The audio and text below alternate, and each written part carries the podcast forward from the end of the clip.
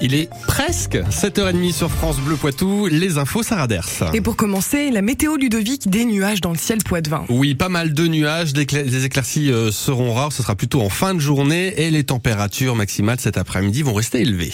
Le gymnase de Disset dans la Vienne transformé en aire de jeu interactif. Les enfants courent, lancent des ballons grâce à une nouvelle technologie proposée par les Orcs, l'équipe d'e-sport de l'agglomération de Grand Poitiers, Julien Prouvoyeur. C'est un drôle d'ordinateur de 2 mètres de haut qui surplombe les enfants. Il s'appelle LU, c'est québécois. Et pour le fonctionnement, je laisse Amélie Mounier, chef de projet dans l'équipe e-sport, euh, l'expliquer. C'est un ordinateur avec une caméra 3D. Donc ça va projeter des applications vidéo-éducatives et les enfants vont lancer des ballons sur l'écran. Donc il nous suffit juste d'un mur en fait, euh, peu importe euh, le mur. Alors il y a toutes sortes de jeux, des puzzles pour les plus petits, des jeux d'arcade, mais aussi des jeux plus éducatifs où il faut vite calculer. 6 plus 2 bien joué. Ah, à les entendre, Solène, Louise et Sarah se sont bien amusés. C'était des mathématiques, euh, des additions, et il y avait les numéros, il fallait taper dessus. Pour empêcher les chats d'aller euh, envahir la planète, et il fallait euh, prendre le ballon et le lancer sur le lapin qui avait le cadre de la couleur. Esteban Gaffes dirige les jeux avec sa petite manette. Pour lui, c'est un peu le nouveau cahier de vacances. On a des applications, on va bah, voir par exemple du français, des maths, ou personnaliser des applications, on peut faire des puzzles, des choses comme ça en fait. Et ce qui est bien aussi, c'est comme c'est une image projetée, bah, il ne va pas y avoir de lumière bleue qui va abîmer les yeux des enfants. C'est l'une des premières fois que le LU est utilisé dans les centres de loisirs, mais déjà d'autres communes de l'agglomération de Grand Poitiers sont intéressées par cette nouvelle technologie. Et une machine comme celle-là coûte environ entre 20 000 et 25 000 euros. La Corse, toujours sous le choc, 48 heures après les orages soudains et meurtriers.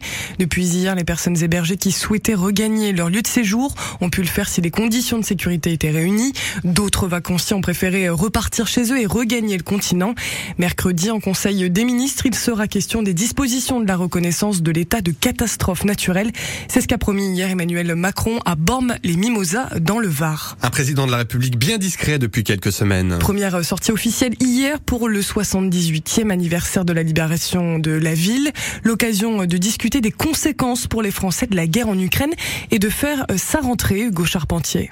Après 15 jours loin des caméras et des micros, Emmanuel Macron a renoué tout sourire avec les bonnes foules. Serge, je voulais t'embrasser avant de filer. Et tu as vu Serge Ah oui, je le connais. Il a également renoué avec les discours, prises de parole consacrées en partie à la situation en Ukraine et son échange téléphonique avec Vladimir Poutine au sujet de la centrale nucléaire de Zaporizhia. Pour chercher à obtenir les indispensables engagements permettant d'assurer la sécurité en matière nucléaire sur le sol de l'Ukraine. Et alors que le conflit risque d'avoir de lourdes conséquences économiques, notamment en Europe, le chef de l'État prépare les Français à une rentrée difficile. Oui, les fantômes de l'esprit de revanche, la volonté impérialiste ressurgissent du passé pour s'imposer dans le quotidien de notre Europe. Je pense à notre peuple, auquel il faudra de la force d'âme pour regarder en face le temps qui vient, accepter de payer le prix de notre liberté et de nos valeurs. Des propos qui font écho à son interview du 14 juillet. Il faut nous préparer tous à ce que la guerre dure avait lancé le président. Autre annonce hier, le Conseil national de la refondation qui doit réunir forces politiques, économiques, sociales, associatives sera lancé à la rentrée du 8 septembre prochain avec en priorité le chantier de l'école de la santé. Une collision frontale entre deux véhicules sur une route reliant Toulouse à Landor. Il a fait, euh, cette collision a fait six morts hier, dont deux enfants et plusieurs blessés. L'un des véhicules est immatriculé euh, dans les Deux-Sèvres. Une enquête pour homicide involontaire est ouverte. Un cyclomotoriste placé en garde à vue après avoir conduit dangereusement mercredi à Moléon dans le nord de Sèvres. Vitesse excessive, doublement par la droite, non-respect des stops et des sens interdits. Quand les gendarmes veulent l'interpeller, il prend la fuite. Si vous avez prévu un week-end à la plage, alerte maximale au risque de baïne aujourd'hui sur la côte atlantique.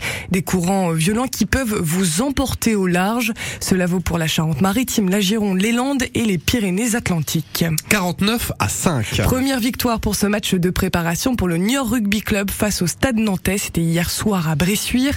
Deux autres matchs amicaux sont prévus avant le début du championnat national 2 le 11 septembre face à Anglette. Simon Pagenaud dispute ce week-end dans l'Illinois le 15e, la 15e manche de la saison d'IndyCar aux États-Unis. Le pilote de Montmorillon est actuellement 12e du championnat à trois courses de la fin de la saison. Le Français Wilfried Apio décroche l'argent du 400 mètres haies des championnats d'Europe d'athlétisme à Munich. À suivre ce soir Renaud Lavilleni. Thibaut Collet en finale du saut à la perche en présence du grand favori, hein, le Suédois Armand Duplantis.